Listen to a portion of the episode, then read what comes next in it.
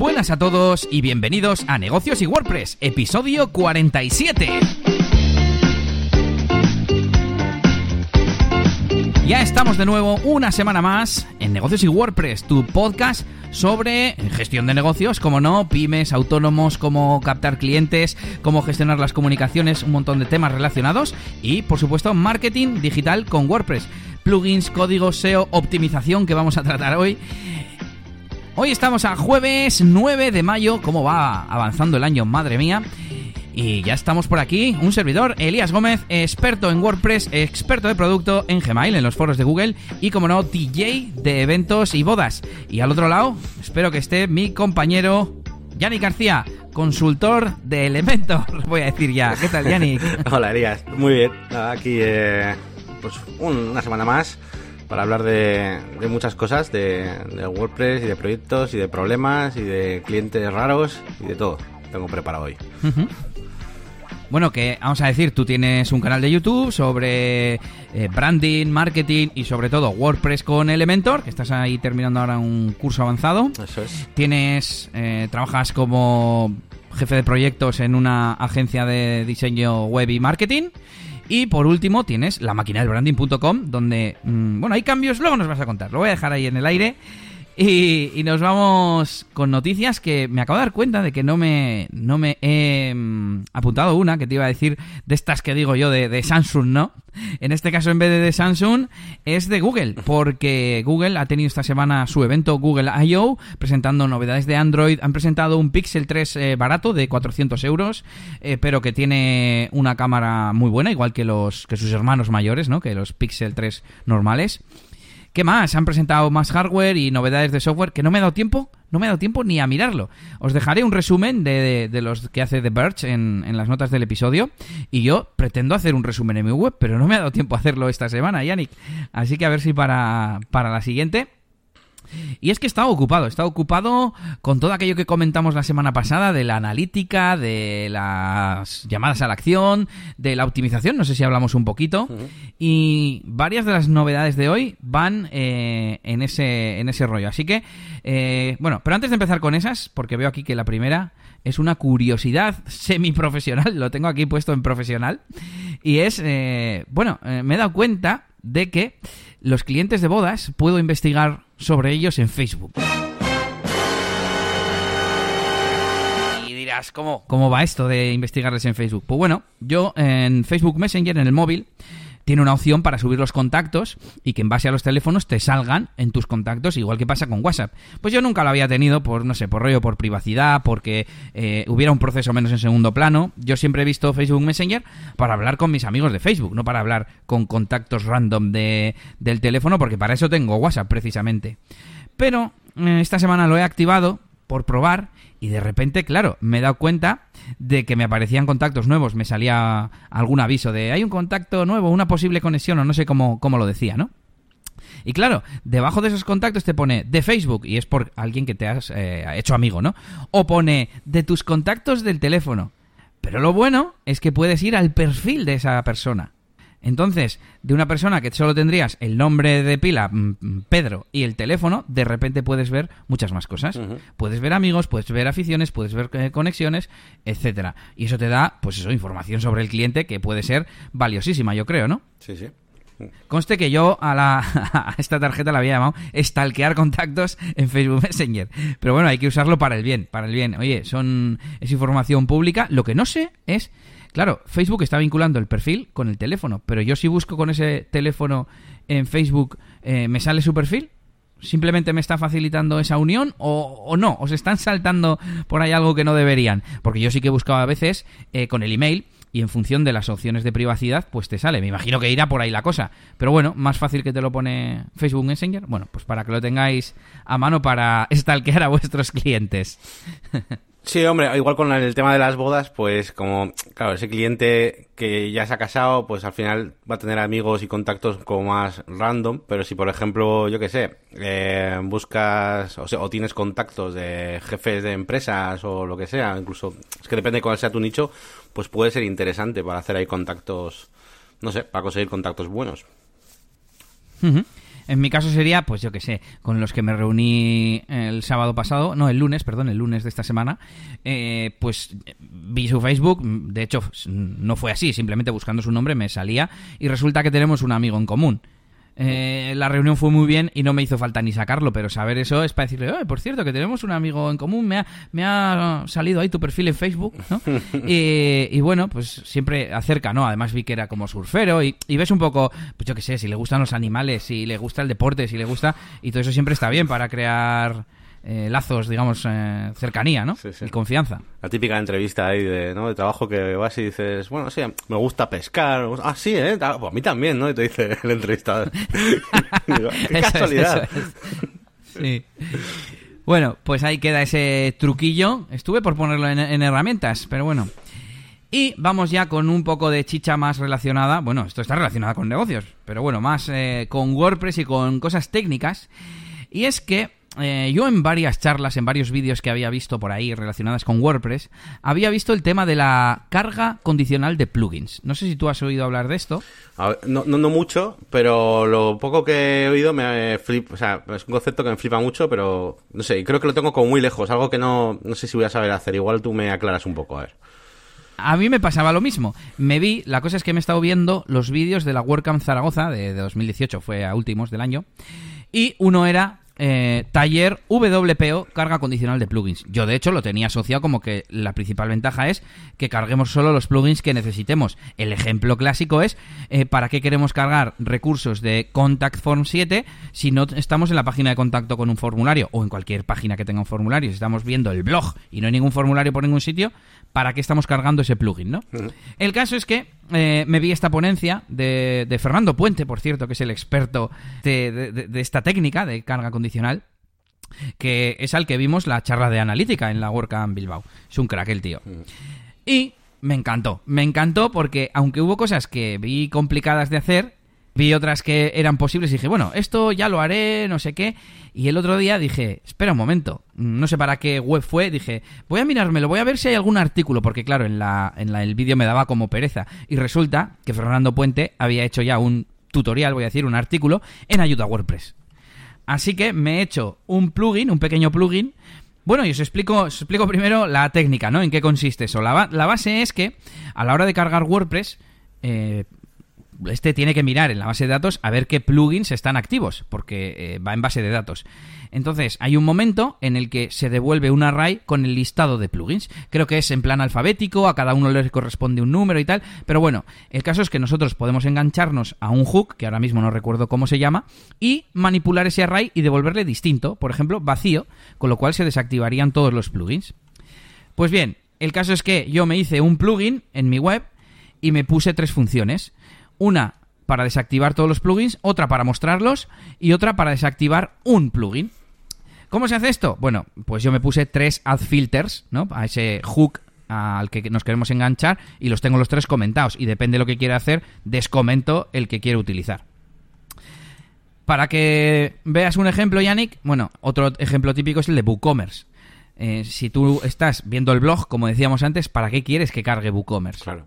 ¿Para qué quieres que cargue la cesta arriba a la derecha? Bueno, yo que sé, que quizás sería útil para luego volver al carrito, pero, pero bueno, un poco esa es la idea, ¿no? Pero es que aparte del VPO, de, mejorar la performance, bueno, como decía Fernando, aquí en realidad podemos poner las condiciones que queramos. Una vez que eh, hemos interceptado ese array, podemos hacer eh, comprobaciones para saber, en, bueno, sobre todo decía de URLs, porque en ese momento WordPress no está cargado todavía, no se ha cargado y hay muchas funciones a las que no podemos acceder, pero podemos comprobar en qué URL estamos, por ejemplo, si estamos en blog o, en un barra noticia, pues no me cargues X plugins podemos, bueno, no sé, hacer un montón de cosas, os recomiendo mirar la charla. Pero también sirve para hacer diagnosis. En este caso, lo que hacía mm, Fernando era añadir un parámetro a la URL que se llamaba sin plugins. Entonces, en el momento que interceptábamos ese array de los plugins activos, comprobaba también a ver si eh, en la URL con el famoso get eh, estaba puesto ese parámetro. Y entonces, ¿qué hacía? Devolver el, array vacío. Hmm.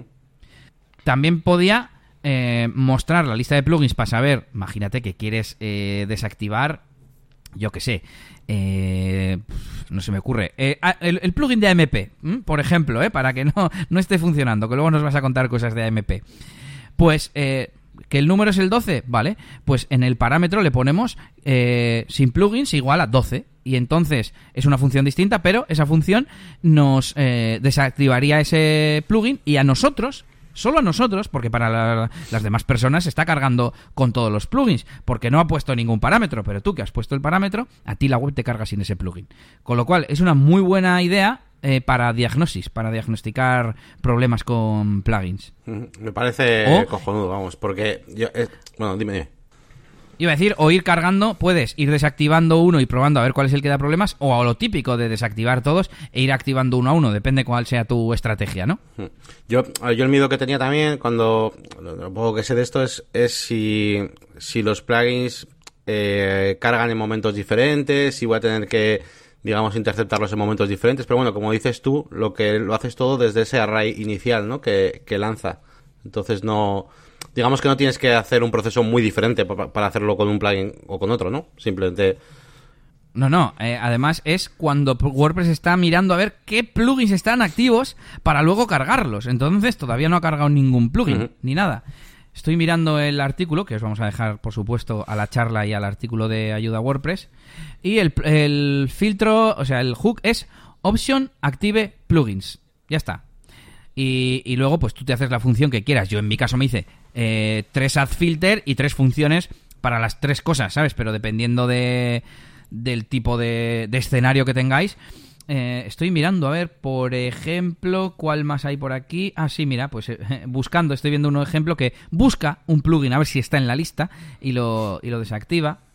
A ver, aquí por ejemplo, con el, con el Contact Form 7, bueno, sin más, echadle un vistazo, pero algo que me parecía, como tú has dicho, como super hacker, ¿no? Allí el tío dando la charla con códigos súper, no, súper raros, al final es PHP y tal. Eso sí, eh, hay que colocarlo en la carpeta Mu Plugins, porque esa es la que primero se ejecuta. Claro, claro. realmente nosotros estamos ejecutando un plugin, ¿vale? Entonces vamos a hacer, a interactuar con el resto de plugins. Pero bueno, así explicado queda un poco raro, lo mejor es que veáis la charla y el tutorial, pero de verdad, algo mm, súper útil me parece para el tema de diagnosis, mm, para el tema de VPO también, pero ya pues tienes que andar mirando las las condiciones, ¿no? Eh, si estamos en la página de quiénes somos, no me cargues WooCommerce, no me cargues, yo qué sé, no se me ocurre ahora otro plugin. Puedo hacer que las, webs de mis clientes no, puedan cargar el Visa Compose. por ejemplo. por si acaso. No, pero por ejemplo, estaba pensando en esto de la diagnosis y lo bueno es que no tienes que hacer un staging. O sea, para esto de, de simplemente comprobar si hay un plugin que está haciendo algo mal, eh, no tienes que hacer staging, no tienes que copiarla en local, no tienes que hacer nada. Además es, iba a decir, tú te puedes hacer, no sé, un, un Docker, un lo que sea con el mismo entorno, ¿no? Con el mismo servidor, mismo PHP, pero es que ahí ya estás con el propio PHP con el que trabaja, entonces no, no tienes problema porque es, es, estás trabajando en producción, pero solo para ti que haces esa petición en tu navegador. Pues ahí queda, ahí queda ese. No sé, esas de esas cosas. Para esto se va a las WordCamps, ¿no? Aunque este caso fue en un vídeo, pero para esto se va a las WordCamps. Para que te despierten una curiosidad y digas, esto voy a mirarlo. Sí, sí. Así que ya me contarás si, lo, si le echas un vistazo. Sí, sí, yo fijo. Desde que pusiste la tarjeta de que, ibas a hablar de ello, digo, este, me, recordaste que tenía pendiente esto y. Y vamos, lo estaba esta mañana comentando ahí en el curro también, en plan, esto tenemos que hacerlo porque, porque está, está muy guay. Y, nada, yo que te iba a contar, bueno, pues sin más, que esta mañana estaba actualizando algunos WordPress, que ha salido ya la 5.2. Y bueno, tampoco hay demasiadas novedades, bueno, así lo, lo, más, lo principal, ¿no? Pues el, este sitio de, de salud del sitio, ¿no? Que lo han, lo han llamado, está dentro de, de herramientas. Sí. Que tampoco me ha, o sea, no sé, me ha parecido un poco así light, porque... No sé, por ejemplo, te dice, pues tu versión de PHP debe ser actualizada, tal, no sé qué, pero no te dice cuál tienes, ni a cuál tienes que hacer, ni nada. Te lleva como simplemente a la, a la página de WordPress, ¿no? De, de, ayuda y de, o sea, de los requisitos, por ejemplo, ¿no? Sí que te dice cosas interesantes, pues te dice, hay, hay un, tienes cinco temas, eh, pero solo estás utilizando uno, tal, por seguridad, elimina estos, o tienes demasiados plugins eh, que, no, que no estás utilizando Cosas así, o sea, no, no es que dé una información muy, muy pro. Pero bueno, eh, que bueno. sí, menos es nada. Sí, menos, menos es nada. Y, eh, ¿qué más? Bueno, lo otro que sí es interesante, aunque no he podido probarlo, porque no sé cómo probarlo, porque tiene que ver con cuando te da ahí error fatal ahí de esto que te sale pantalla blanca de la muerte de WordPress. Eh, Que bueno, se supone que ahora, pues cuando pasa esto, ocurren, ocurren varias cosas. Te, te mandan un correo electrónico con un enlace tipo, eh, este es el modo recuperación. Y, y puedes iniciar como en este, este modo de recuperación eh, que mientras estás ahí, digamos, que los, los plugins y los temas que está, te están causando los fallos, pues se ponen como en pausa. eh, y luego te, tienes la opción como de, mm, de, elegir como tres opciones, ¿no? O sea, tú puedes desactivar el tema o el, o el plugin y mantener una versión, digamos, eh, así, como más eh, que, funcione, básicamente. Puedes eh, contactar desde ahí también al, al soporte y no me acuerdo qué más, otra cosa más podías hacer.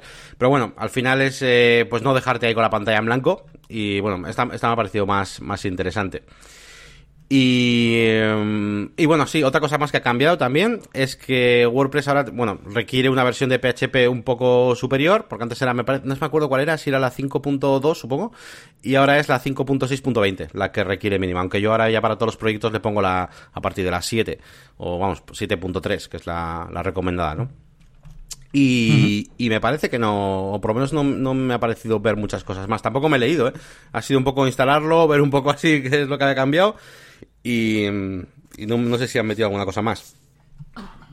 A mí me llegó ayer el, el email de, de, SiteGround diciendo que se iban a actualizar los sitios, pero no, no me ha dado tiempo a, a mirar las novedades. Ya voy a echar un vistazo al artículo este de VP Tavern. Aunque alguna de las cosas me suena de, de, la beta. No sé si lo comentamos aquí o simplemente lo leí, pero bueno. Cuéntanos más cosas que tienes por ahí. Uy, madre mía, que viene AMP. Pues sí, nada, esta semana he estado trasteando, trasteando con AMP cuando no debería trastear, ¿no? debería hacer las cosas que sé hacer y, ya está, ¿no? Y, bueno, a raíz de, un pequeño problemilla que he tenido, pues con, básicamente con, con mi web, que luego os contaremos que he estado metiendo algunas secciones nuevas y tal, pues planeando un poquito estas clases presenciales que voy a hacer aquí en Bilbao. Pues eh, estuve probando un poco, pues cómo quería yo la versión AMP y ese tipo de cosas.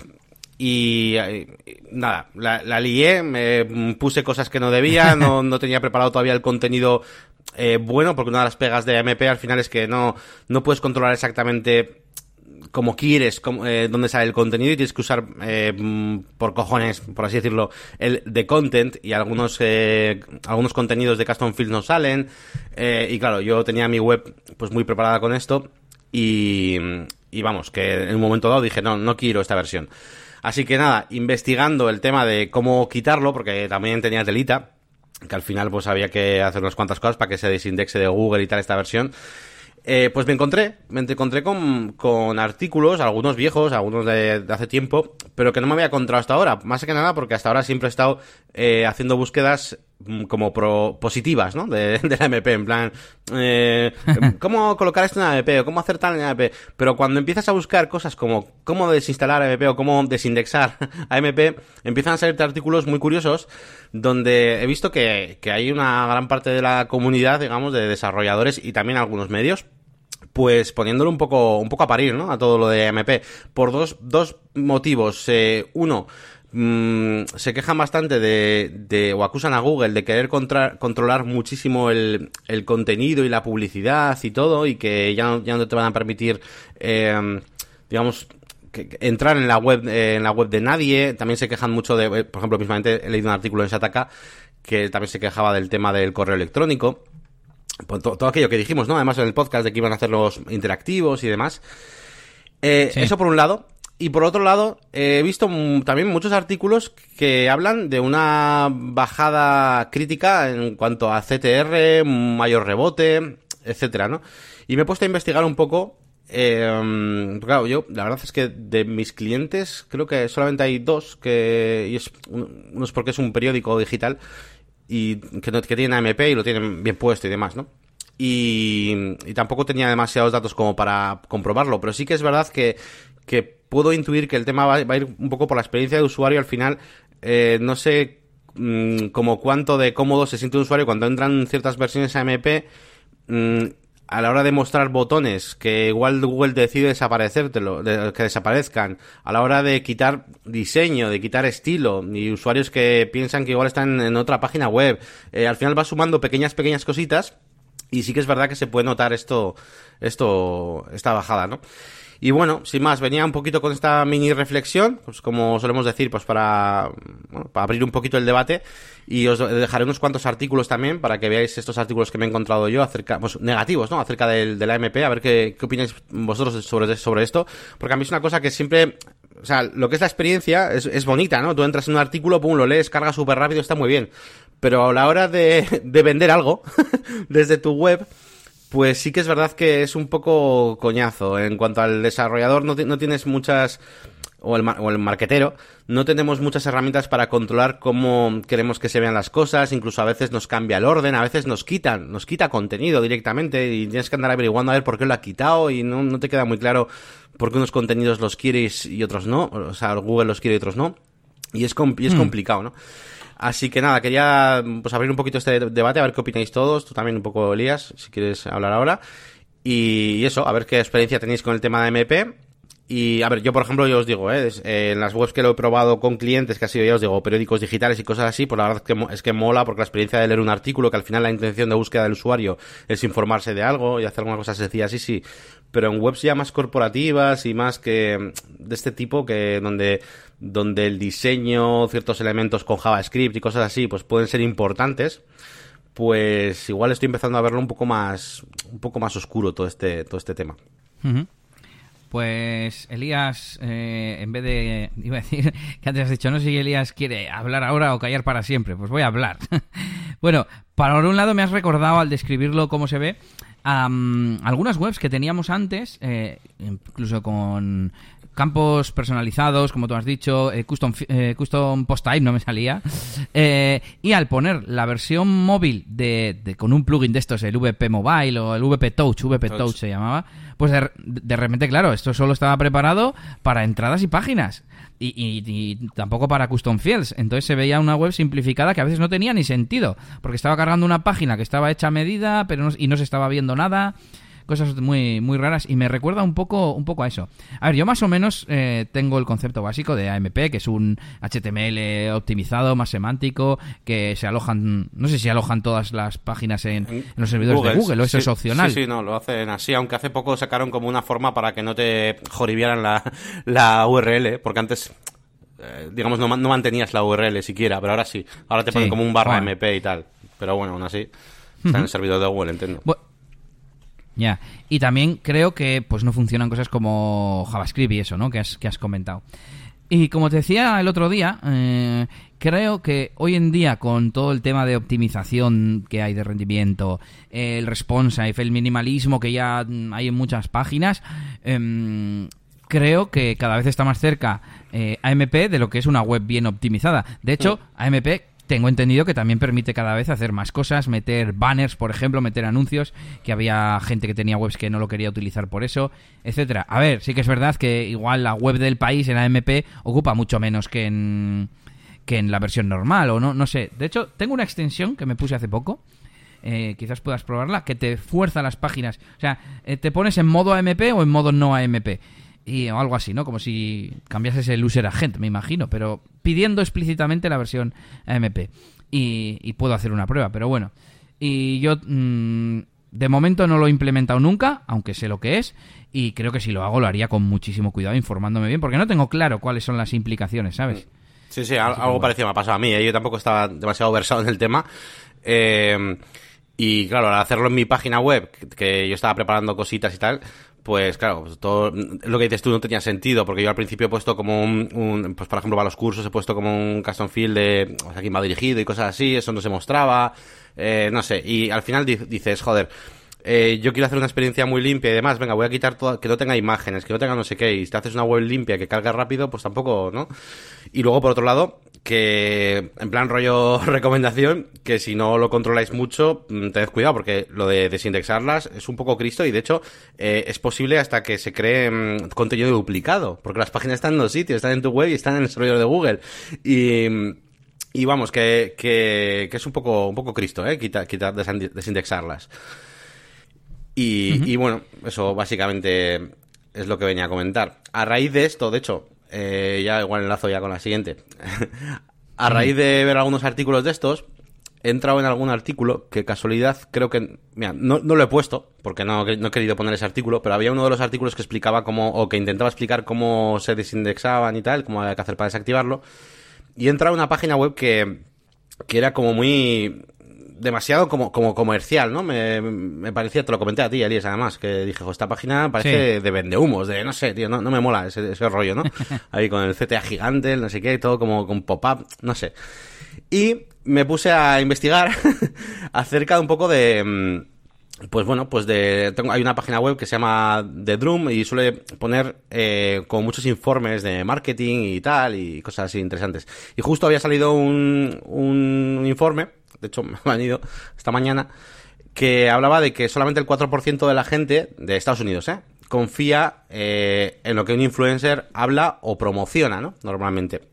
Eh, esto, a ver, hay que leerse el artículo porque dice muchos datos, ¿no? Y al final, pues lo resumes un poco en esto. Pero bueno, dice muchos datos interesantes.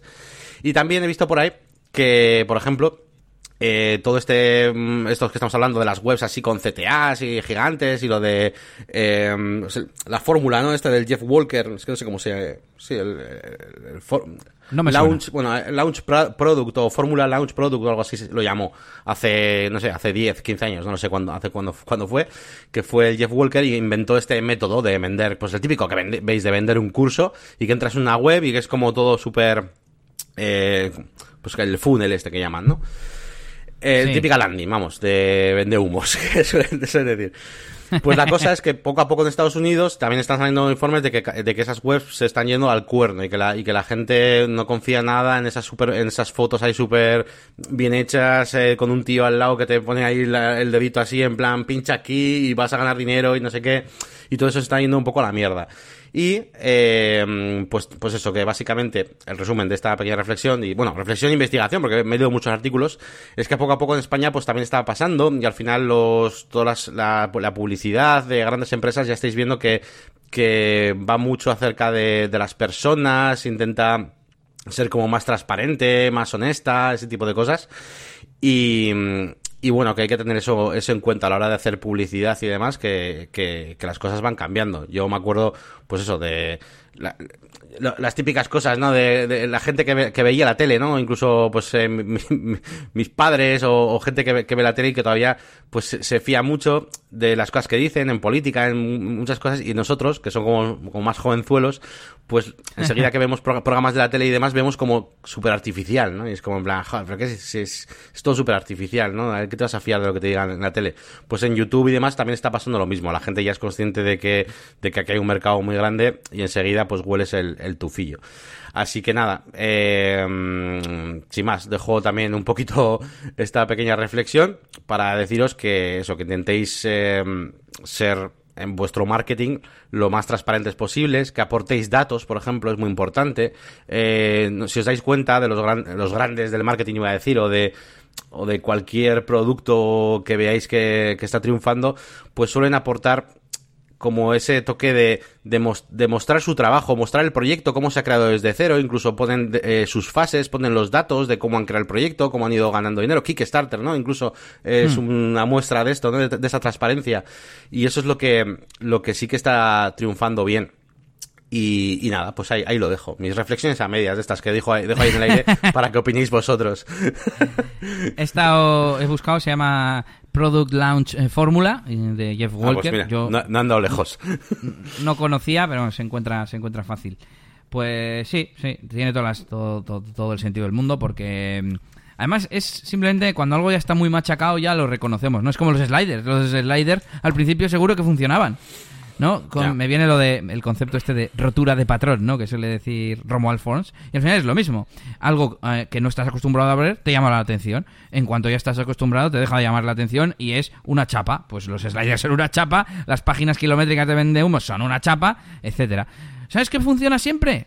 Hacer las cosas con sentido común. Y yo cada vez lo tengo más comprobado en, en mi vida. Si tú le das a la gente la información que necesita, también, bueno, es que aquí la información que necesita, eso tiene muchas ramificaciones, ¿no? Y por eso existe el marketing. No es, tú lo sabes bien, no siempre, eh, no sé cómo son las fases de, de acercamiento del cliente, ¿no? Primero conocer, luego tener confianza, luego decidir, etcétera. Entonces, pero bueno, digamos que si tú le pones la información del producto, las ventajas, el precio, pues ya está, esa es la información. Todo lo demás, entre comillas, sobra, ¿no? Bueno, sin más. Os invitamos, como siempre, a dejar comentarios en negocioswp.es para, para que dejéis vuestra eh, impresión, experiencia, tanto de lo de MP como del tema del marketing. Y hablando de marketing, continúo yo con, con lo que me ha tenido ocupado esta semana, que he, hecho una campaña de Facebook Ads para DJ Elías. Eso ya contaremos cuando, cuando la termine. Muy, muy de, iniciado, ¿vale? De la pista blanca de esquiar, pues ahí me he metido yo en Facebook Ads. Eh, también he estado rediseñando algunas partes de mis webs, tanto de djelias.es como de eliasgomez.pro, para simplificar, aplicando un poco lo que aprendimos en la WordCamp dar, guiar mucho al usuario, mira, esto es lo que tienes que hacer. Haz clic en este botón y si no te interesa, eh, pues es que yo lo que quiero es venderte una boda. No quiero que te suscribas a mi newsletter ni que hagas otra cosa, ¿sabes? Y en el caso de eliasgomez.pro he hecho una landing diferente, una home, quiero decir, una página de inicio diferente, con eh, el servicio de WordPress de mantenimiento WordPress, que lo tenía por ahí escondido y lo he reactivado. Le voy a dar protagonismo y lo voy a intentar posicionar con el podcast y con mis herramientas, como tres bloques, pero destacado el de, el de mantenimiento WordPress, que es el que me interesa que vaya la gente. Todo lo demás lo he ocultado, he dejado solo esas tres también en el menú principal. Y abajo, eh, en el pie de página, o sea, en el pie, he puesto un menú secundario pues con el blog, con el otro podcast, con el quién soy, con el contacto, etcétera. Y, aparte de eso, pues he establecido, que es lo más importante, objetivos en Google Analytics. En su día ya estuve mirando cómo funcionaba. Bueno, objetivos eh, como concepto es una cosa muy fácil, es decirle a, Google que te mida ciertas acciones del usuario, como por ejemplo una visita a la página de precios, ¿vale? Pues quiero saber cuánta gente está interesada en los precios de mi producto, ¿no? Por ejemplo, de DJ Elías y simplemente le tienes que en, en, la parte de administración de Google Analytics te vas a la última columna que es la de vista y hay una parte que es objetivos creas uno y bueno pues rellenas las opciones eliges visita y le dices la ruta de, de esa página de precios no a partir de entonces todas las visitas a esa página te aparecerán en un apartado especial en, en conversiones precisamente que Google Analytics tiene cuatro partes principales de informes que son a ver si me lo sé audiencia adquisición, eh, comportamiento, y conversiones. Entonces, en la de conversiones están los objetivos y ahí verás cuánta gente ha llegado a esa página. Que en este caso mm, podríamos verlo tan fácil como yendo a ver cuánta gente ha visitado la página. Pero podemos medir también envíos de formularios, compras, eh, miles de cosas interactivas que también hemos estado mirando esta semana. Además le puedes poner un valor eh, en dinero, por ejemplo, a cada objetivo y demás, claro, eso es lo interesante también. Eso es lo, guay, sí señor. Entonces, eh, por un lado tenemos los objetivos y por otro las conversiones, que es donde miramos si se ha conseguido ese objetivo. Y el siguiente paso es, por ejemplo, mm, el que he estado mirando yo, cómo traquear el envío de un formulario, ya sea para contratar algo, un envío de presupuesto, un envío de contacto. Y eso se mide a través de los eventos. También hay un apartado, eh, creo que están en comportamiento, de los eventos, cosas que pasan en tu web, y una de ellas tú puedes establecer que sea el medir esos envíos de, formulario. Pero no como a veces se mide que es, no, le redirecciono a una página de gracias y mido las visitas a esa página de gracias. No porque esa página la puede recargar el usuario, se la puede mandar a alguien, etcétera, etcétera, etcétera. Hombre, se podría bloquear para que solo se pueda acceder si vienes del formulario, pero para eso medimos el formulario y ya está, ¿no? Que es lo suyo. Entonces, ¿cómo lo he hecho yo? Yo utilizo Gravity Forms, me volví loco intentando mirar cómo se hacía fácilmente con código y no era muy fácil, vamos, no era muy fácil, o no me lo pareció, aunque luego explicándotelo a ti sí me pareció más fácil. Y lo más fácil es utilizar un plugin, que os dejamos, bueno, os voy a dejar dos enlaces. Uno es el que explica cómo crear eventos en Google Analytics, eventos ya sea enviar un formulario u otra cosa. Y otro es un artículo que explica eh, cómo instalar el plugin y cómo configurar un objetivo para Gravity Forms, instalando un plugin gratuito, vamos, del repositorio. Entonces, tienes que ir, hay que hacer dos cosas. Una, bueno, por un lado, mm, vamos a Gravity Forms, opciones, eh, no sé cómo se llama, Event Tracking o algo así, y creamos para el formulario que, mm, que nos interesa un feed, como el otro día tú creabas en no sé qué sitio que había que crear un feed, ¿no? Un feed que alimenta luego a, Google Analytics. Bueno, sin más, hay que crear una entrada para donde configuras los parámetros del objetivo. Hay que poner eh, la categoría, el evento y la acción o algo, algo así, ¿no? Entonces rellenas formulario, envío y el nombre del formulario. Y así, esos son los datos que luego van a aparecer en Google Analytics creamos en Google Analytics el objetivo con los mismos datos para que sea capaz de identificarlo. Oye, te voy a mandar eventos que va a poner que es un formulario, que es el formulario de contacto y que es un envío de formulario. Vale, y entonces ya Google Analytics lo, traquea. Y por último, en este plugin, a mí no me funcionaba, no me funcionaba hasta que me doy cuenta de que en la configuración general del plugin había que poner el usuario de Google Analytics. Parece ser que hay que ponerlo. Y pues nada, muy contento. Mm, estoy ahí todo hyper, como se suele decir, eh, mirando las, las conversiones. Y otra cosa que he hecho, por cierto, importante y relacionada, es mm, desindexar un montón de contenido de eliasgomez.pro. Y he dejado solo, ¿qué he dejado? Eh, las páginas landing que me interesan y algunos artículos que me traen mucho tráfico. Punto. Y de repente, al de dos días, se me habían disparado las visitas. Y dije, tiene que ser de Google. Ya no me acuerdo si eran de Google o no, pero qué casualidad, ¿no? Y tengo muchas más ideas, que te he contado alguna, para optimizar eh, algunos de los artículos que tengo y en lugar de, no, bueno, yo dejo que Google me escanee todo y, y le quito la página de autor porque es la misma que el blog. No, no, no, no, no, no. A partir de ahora yo voy a hacer al revés. Voy a tener todo desindexado y le voy a decir a Google, indexame esta, indexame esta, indexame esta que me interesa que tú las tengas y la gente llegue. Y así optimizo el crawl budget a tope. Claro. Sí, sí. También me echas una mano para hacer exactamente lo mismo o muy parecido con, con Jet Engine, que te viste mi capítulo del curso. Y, y me, bueno, me ayudaste a hacer este tracking de Analytics con, el, con un formulario creado con Jet Engine, eh, como vimos en el capítulo 9. Eh, pero claro, aquí a través de un webhook de, con, con Zapier, básicamente. Y nada, muy, muy interesante también. Que, bueno, si no lo subes tú, lo subo yo un día, ¿eh? el vídeo. Vale, no, no, me importa. De hecho, te hice otra video respuesta. Eh, intenté hacer las tres mismas cosas que tú hacías con el Booking Forms de, de Jet Engine. Eh, yo lo intentaba hacer con Gravity Forms y aprendí por el camino. Y voy a explicar muy rápido cómo se hace a través de, Zapier y un webhook. Eh, la cosa es que a ti el formulario, el módulo de Booking Forms de Jet Engine te permite mandar un email, eh, no sé qué otras cosas, registrar un usuario, no sé qué, y otra era un webhook. ¿Webhook qué es? Pues como una URL que está a la escucha de algo. Mm, no tengo mucha idea, pero es algo así, ¿no? Entonces tú puedes ir a Zapier y mm, añadir el, el módulo, el trigger webhook de Zapier te da una URL. Esa URL la pones de vuelta en el Booking Form y entonces el, cuando el Booking Form se envía le va a mandar datos a esa URL, que es de Zapier. Y en Zapier pones un módulo de acción que sea eh, registrar una medida, un, sí, una, medición en Google Analytics y le dices pues que sea un objetivo, que sea de formulario, que sea de envío y que sea de tal, ¿no? Los mismos parámetros que, que hayas configurado como objetivo, ¿no? Y pues ya está, Esa, eso es un poco así resumido. Si quieres, pues subes los, los dos vídeos que, hice. De hecho, uno mm, lo hice más o menos con, esa idea, ¿no? Los publicaremos, si eso, en Negocios y WordPress, en el canal de YouTube, ya, ya os contaremos.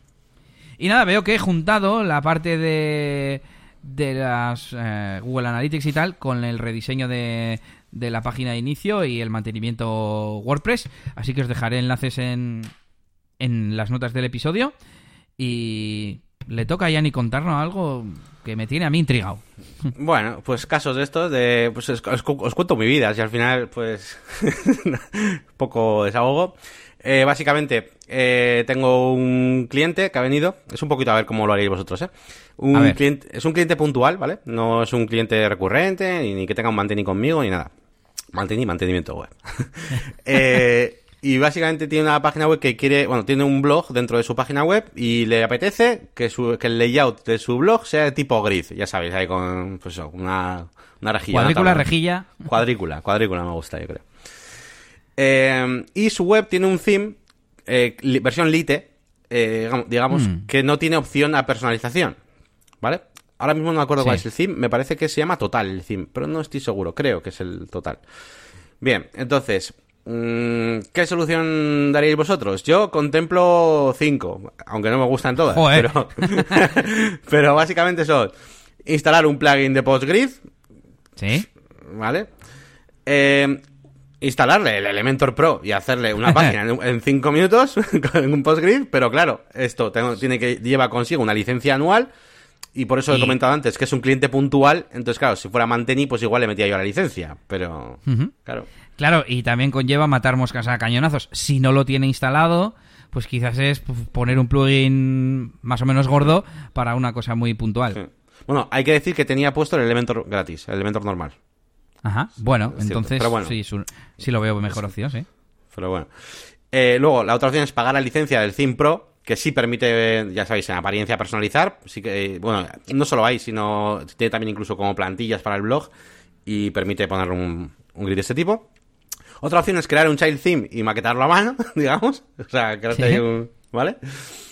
Eh, y por último, que es una opción que me, me está empezando a gustar, que es convencerle de que, de que eso no va a servir para, para una mierda. O sea, es decir, eh, si tú miras un poco cómo, o sea, cómo navega la gente por su blog y demás, te das cuenta de que la- le, le vienen desde Google. O sea, casi nadie se pone, se pone a navegar en el, en el archive del blog, ¿sabes?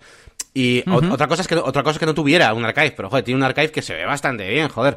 Eh, no sé, se ve pues eso, tipo listado, ¿no? O sea, ya sabéis, eh, foto a la izquierda y texto a la derecha con la entradilla y luego leer más, pum, siguiente y así Sí, en no filas está- en Sí. filas. Entonces, no sé si le merece la pena casi, casi hacer nada de esto. Pero bueno, si se ha empeñado en que quiere esto, pues tendré que hacer alguna de las dos opciones. Así que nada, tengo que elegir una, ya os diré, me la voy a poner aquí en Reso al futuro, a ver cómo acaba vuestra aventura y a ver qué opináis también vosotros o qué es, qué es lo que haríais de todo esto. Teniendo en cuenta sobre todo eso, ¿eh? que no es un cliente que en principio vaya a querer ningún mantenimiento a la larga ni nada y, y que tampoco le puedo ahí, digamos, regalar la licencia para siempre ni nada de eso. Pues me parece muy buena opción. Eh, sobre todo, yo, yo he pensado en el plugin, ¿vale? Estoy ahora mismo en Manage WordPress para buscar qué plugins. Yo he utilizado alguno, ahora mismo no, no tengo uno que suela utilizar, pero alguna vez eh, he utilizado algún plugin de estos y hay gratuitos que van bien. Así que, bueno, si el cliente quiere, ¿por qué no, no lo vamos a hacer? No le veo nada negativo, ¿no? Como para decirle que no se haga. Y estaba pensando que lo interesante es tener el Analytics y ver qué porcentaje de visitas van al blog. ¿Te merece la pena ni tan siquiera la inversión? Eso sí me ha parecido interesante. Claro. Eso no sé si tienes el Analytics. Eh, lo- mm, o sea, aquí no, no. Pero sí, puedo acceder a, a ello. Y por eso, por eso esta última opción me, me pega. Por lo, menos, por lo menos ponérsela sobre la mesa y decir y que piense las cosas mejor. Ahora, yo entiendo también que si quieres eso, quieres eso. O sea, yo soy el primero que, que tengo manías de, en cuanto a diseño y si lo quiero, lo quiero, ¿sabes? Pero bueno, Ya. que eso. Yo estaba mirando mi web y digo, a ver cuánta gente ha visitado el blog y veo seis visitas. Y digo, ah, claro, es que hasta ayer o hasta antes de ayer tenía el blog en la home. Entonces, claro, tengo que mirar la home. Tendría que mirar desde cuándo he tenido, porque al principio esta web, eh, eh, la página de inicio era el quiénes somos. Entonces, realmente, si miras, eh, miro en el último año, por ejemplo, pues he tenido 13% de visitas a la home. Claro, también es que es mi home.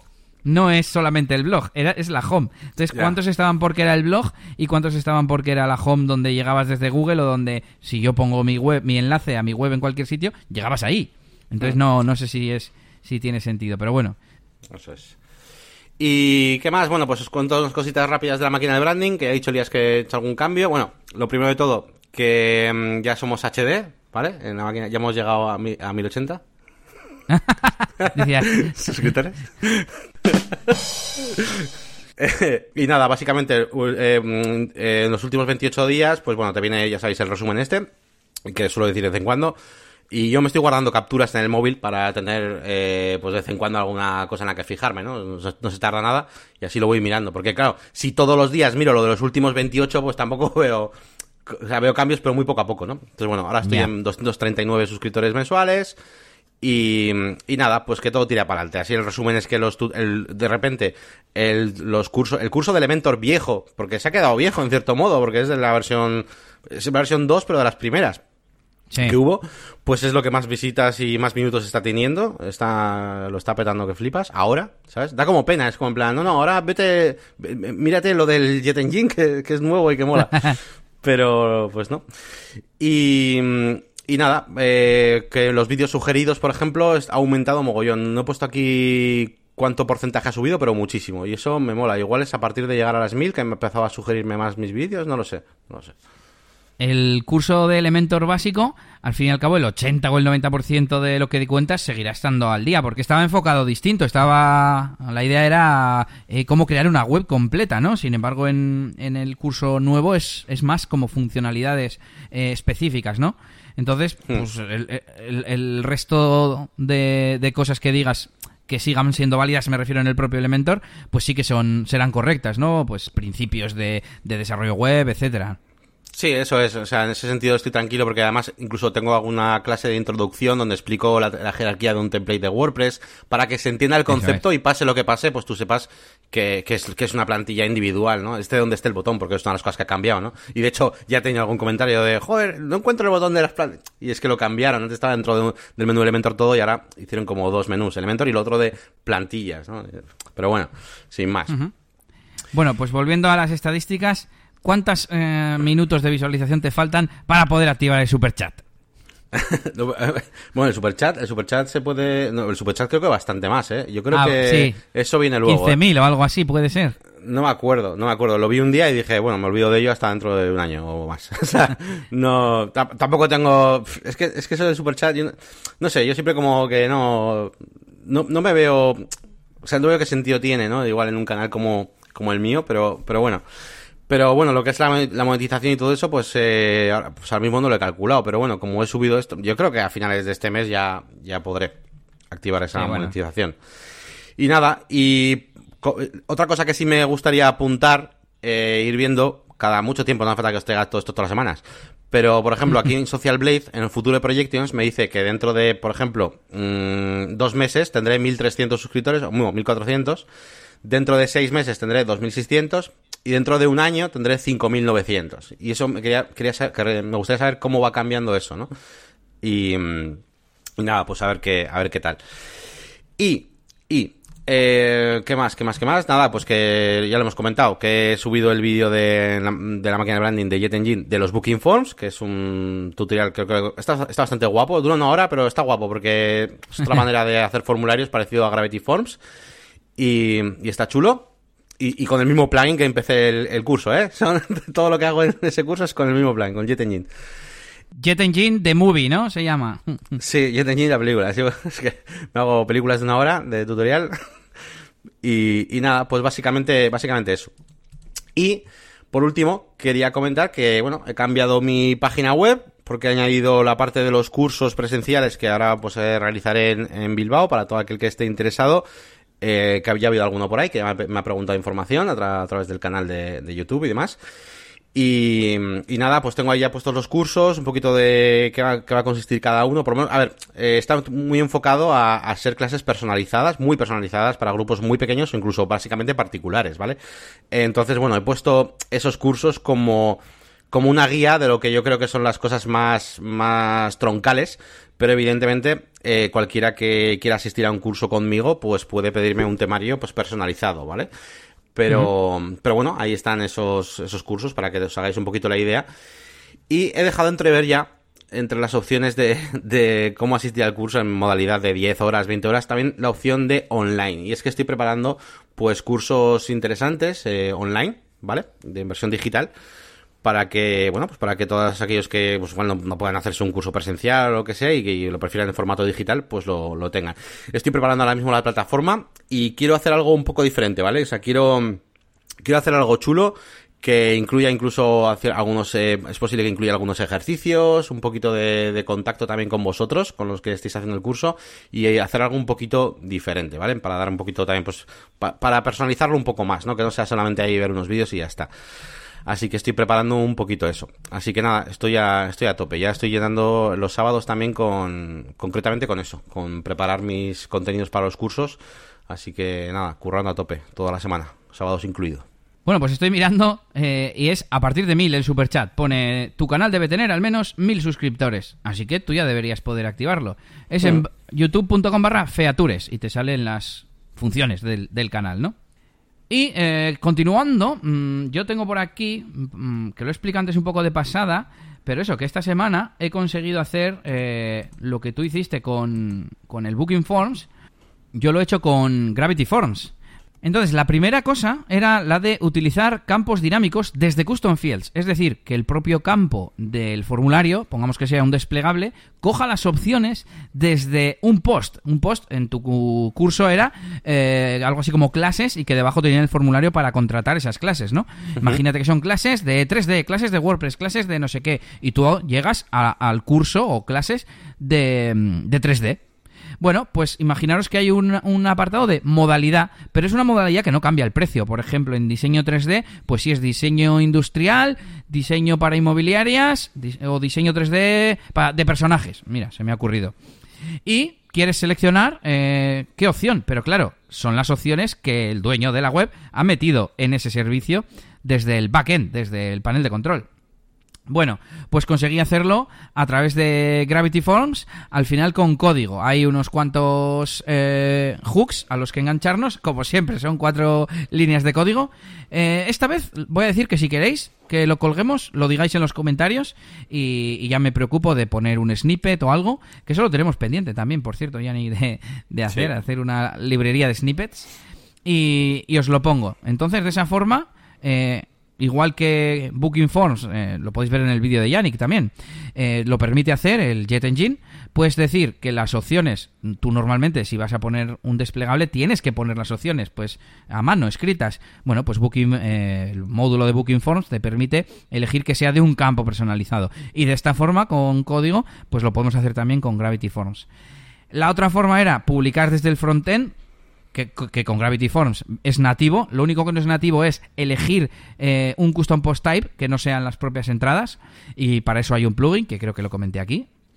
Y por último, el de registro de, usuarios en el frontend. Para esto eh, utilicé un addon. Tienen un addon los de Gravity Forms que es para User Registration y, y, lo probé y funcionaba bien y tenía varias opciones y tal.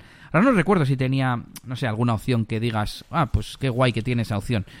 Pero bueno, bueno, y sigo con más novedades mías, en este caso de Elías DJ. He estado preparando una sesión, hice hace dos, tres años, una sesión que eran los mejores temas de, la historia del género que, que se pinchaba por aquí, que es nuestro favorito, podríamos decir o por el que se nos conoce, que es el Bumping. Y voy a hacer el volumen 2 y he estado dedicándole un buen rato a seleccionar temas, ¿eh? Estas sesiones eh, se tardan en hacer, pero luego quedan para la posteridad. La otra es, de, pues si no es la más vista, de las más vistas de mi SoundCloud, de mi YouTube, etcétera. Y relacionado con el portal Dance que voy haciendo ahí poco a poco, esta semana he añadido un nuevo campo a las canciones, que es si es free download, si se puede descargar gratuitamente, que algunas las ponen los propios autores en SoundCloud o en algún alojamiento de archivos.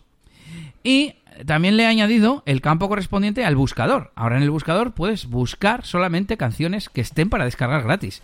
Y me parece que esa es una gran función, que es muy fácil de, poner. Ahora tendré que ir marcando temas, eh, canciones antiguas. Claro, tengo que ir recorriéndome la biblioteca e ir marcando si son eh, free downloads, ¿no? Pero que creo que va a ser una, buena funcionalidad para cuando esto se convierta en un membership site, ¿no? Que la gente que está ahí pueda decir, oye, pues yo quiero ver qué canciones eh, tiene Elías, ha fichado Elías, que son gratuitas para descargar. Mm. Y por último, termino con las novedades de DJ Elías, pero son muy rápidas. He tenido un par de reuniones eh, con dos clientes que ya habían pagado, además, así que mira, qué bien, pero por lo menos también para generar esa confianza, establecer un poco el plan de acción y, nada, guay. Eh, igual te estuve demasiado tiempo eh, con ellas, también te digo. No sé si tengo que buscar la forma de establecer un límite, decirle al cliente que es máximo una hora, eh, que luego tengo otra reunión o yo qué sé, algo tengo que hacer con eso. Y por otro lado, vamos con los leads. Y es que ya te he dicho que he estado mogollón de ocupado esta semana en cuanto a DJ Elías, sobre todo en captación, enviando presupuestos, haciendo seguimientos. Y es que en una semana he tenido 14 leads nuevos. 14, que son un montón. Y tengo uno antiguo que se ha actualizado, además para aceptarse. Así que, muy bien, sigue, sigue a buen ritmo tanto el nivel de contratación como, o sea, no solo se mantiene, yo creo que está aumentando, así que, tal como dijimos hace unos cuantos programas, la cosa va muy bien. Y, continuamos con el feedback, cambiamos ya de sección, bueno, te iba a decir que hemos tenido muchas novedades, en realidad era un poco de todo, desarrollo, proyectos, ahí todo mezclado. Pero bueno, tenemos feedback para empezar de Jesús, que nos ha dicho, un placer conoceros en Bilbao y prácticamente Yannick me convenció con todas las posibilidades que ofrece Elementor. Qué enriquecedor es descubrir otras formas de hacer las cosas. ¿Qué comentas, Yannick? Nada, pues que muchas gracias a Jesús, como, como ya dije la otra vez, pues, y nada, encantado de que de poder conocerle en la WordCamp. Además me, me gustó que, que, me dijo que le gustaban mis vídeos también de diseño y de Photoshop y demás, que no es lo típico de mi canal. Así que nada, pues muy contento también de, de haberle conocido y de que descubra cosas de Elementor. Ahora tienes que verte los vídeos de Elementor, ¿eh? que me dijiste que los de Elementor, que no, no los habías visto todos. bueno, pues sigo yo con el siguiente. Sí, vale. Eh, dice... Esther, nos dice Esther, enhorabuena por el podcast, chicos. Me alegra que haya, que haya sido útil el artículo sobre las licencias de plugins. La verdad es que es un tema complicado de gestionar. Feliz semana. Esta es la autora del artículo que lanzamos con el tema de las licencias de plugins premium. Eh, Esther, Esther, ¿cómo era? Solá. Esther Solá, puede ser. Bueno, eh, os escucháis el anterior, vais al episodio anterior y miráis su, su artículo. Y no sé si quieres leer el último. Sí, el último es de Ángel. Eh, si recordáis el último episodio, hicimos un pequeño eh, vídeo para, bueno, pues para hacer un poquito el reto. Eh, pero Ángel dice que aunque le ha gustado mucho y que le ha molado el trabajo que hemos hecho con, con ese login personalizado, que lo que quería era realmente, pues eso, hacer que, mm, que, si un atacante intenta encontrar la ruta de VP pues no, no que no lo redireccione, sino que que pues o que salga realmente pues un, error o lo que sea. Entonces, bueno, yo en ese caso, la verdad que creo que, que sí que tienes razón en ese sentido, porque si alguien va a intentar atacar algo, pues va a atacar el VP admin. Y mejor que redireccionar, pues puedes hacer lo que, lo que más o menos comenté ya, ¿no? Que es eh, utilizar. Sí. Eh, o sea, para que, se, para que inicien sesión los usuarios, haces lo del tutorial que hicimos, y en barra iniciar sesión, por ejemplo, que quede bonito. Pero luego, el panel de admin, y para que quede seguro, lo que puedes hacer es con el WPS Hide Login, pues simplemente cambias la WP Admin por cualquier otra cosa, panel control, y, y con ese plugin sí que puedes hacer que salga, bueno, va a salirte un 404 a cualquiera que intente acceder a ese WP Admin. Así que eh, con estas dos cosas tienes, digamos, lo, mejor de los dos mundos. ¿Y si intentas acceder a vplogin.php? Eh, sí, las llevaría al iniciar sesión? Hay, hay tres cosas que, que controlas, el VP Login, el VP Admin y otra cosa, y el register, me parece. Yo, registro, uh login, hay como tres o cuatro cosas y todas ellas, eh, eh, digamos, se, controlan con este WPS Hide Login. Pues interesante, igual me, lo miro. Bueno, pues ahí teníamos el feedback. Nos vamos con herramientas. ¿Qué nos recomiendas, Yannick? Mira, pues os traigo tres herramientas de, la misma temática que es para hacer mockups web. Eh, es decir, pues ya sabéis, pues para cuando vais a poner vuestro portafolio alguna página web que habéis hecho y os traigo tres herramientas, depende del nivel de control que tengáis con Photoshop, ¿vale? La primera se llama mockuper.net eh, y está muy bien si controláis bien Photoshop. ¿Por qué? Porque os eh, salen unas fotos muy chulas con fondo transparente de un portátil, de un móvil, lo que sea, ¿no? Y ahí eh, puedes cargar una imagen que tú te hayas hecho en Photoshop eh, y simplemente, pues bueno, pues te la, la, web te la carga automáticamente y te la distorsiona, digamos, para que entre perfectamente en tu, en tu pantalla. Entonces digo que hay que saber Photoshop, pues para, luego ponerle un fondo, lo que sea. ¿Que sabes un poco menos de Photoshop? Pues tenéis magicmockups.com, que es muy sencillo. Eh, simplemente tenéis que cargar imágenes con unas dimensiones específicas que os pone y él eh, tiene una galería con un montón de fotos chulas ahí, que él, con el notebook ahí tomando café y no sé qué, o eh, con el móvil. Y queda, queda muy bonito, ¿vale? Y por último, si no tenéis ni idea de Photoshop ni nada y no os queréis comer la cabeza, tenéis eh, un enlace que os voy a poner aquí. Bueno, es una herramienta dentro de la web de mm, texini.com que es parecida a una que utilizamos tú y yo, Elias, que básicamente, pues bueno, os pone la típica imagen así con, con un portátil, un Mac, eh, un ordenador de escritorio, digamos, un móvil y tal, y los pone todos así en una mesa, y dentro carga la web que tú le pongas en una URL y además te deja navegar dentro de cada una por si quieres poner partes diferentes en cada, en cada dispositivo. Y desde ahí directamente pues te sacas una, captura de pantalla. Básicamente funciona así. Entonces, bueno, las tres cosas son para lo, mismo, pero bueno, depende del mimo que le queréis dar y si sabéis más o menos Photoshop, pues puede venir bien una u otra. Vale, pues yo voy con mi herramienta que va a ser una, bueno, un poco tonta, pero para concursos en redes sociales está bien que es el Instagram Random Comment Picker for Instagram Comments. Pero bueno, es, en realidad es una web que se llama commentpicker.com que te permite coger aleatoriamente eso, pues un comentario ganador, digamos, ¿no? Lo típico de comenta aquí no sé qué, no sé cuántos. O no me acuerdo qué más opciones tiene, pero bueno. Eh, y bueno, pues para eso tú le metes la URL de la publicación y automáticamente te coge, te coge un ganador aleatorio para no tener que hacer un Excel ni cosas de estas raras. Ahí se, Lo voy a, se lo voy a comentar a, a Garasi, igual le interesa. Igual, igual. Y bueno, creo que con esto hemos terminado por hoy. Así que esperamos que os haya gustado este episodio variadito, no sé cómo lo llamaremos. Y como siempre os invitamos a que visitéis nuestras páginas web, la máquina del branding.com, por supuesto también el canal de YouTube con el mismo nombre, sin el .com, no empecemos.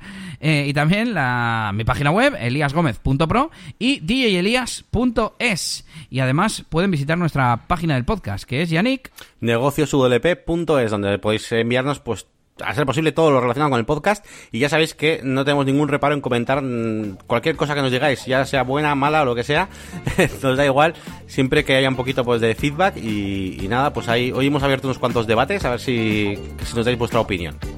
Y también tenéis la sección de contacto por si nos queréis comentar cualquier cosa en privado o eh, si queréis eh, patrocinar el podcast o cualquier cosa así. Eh, hasta aquí el episodio 47 de hoy y nos vemos en una semanita. Agur. Hasta luego.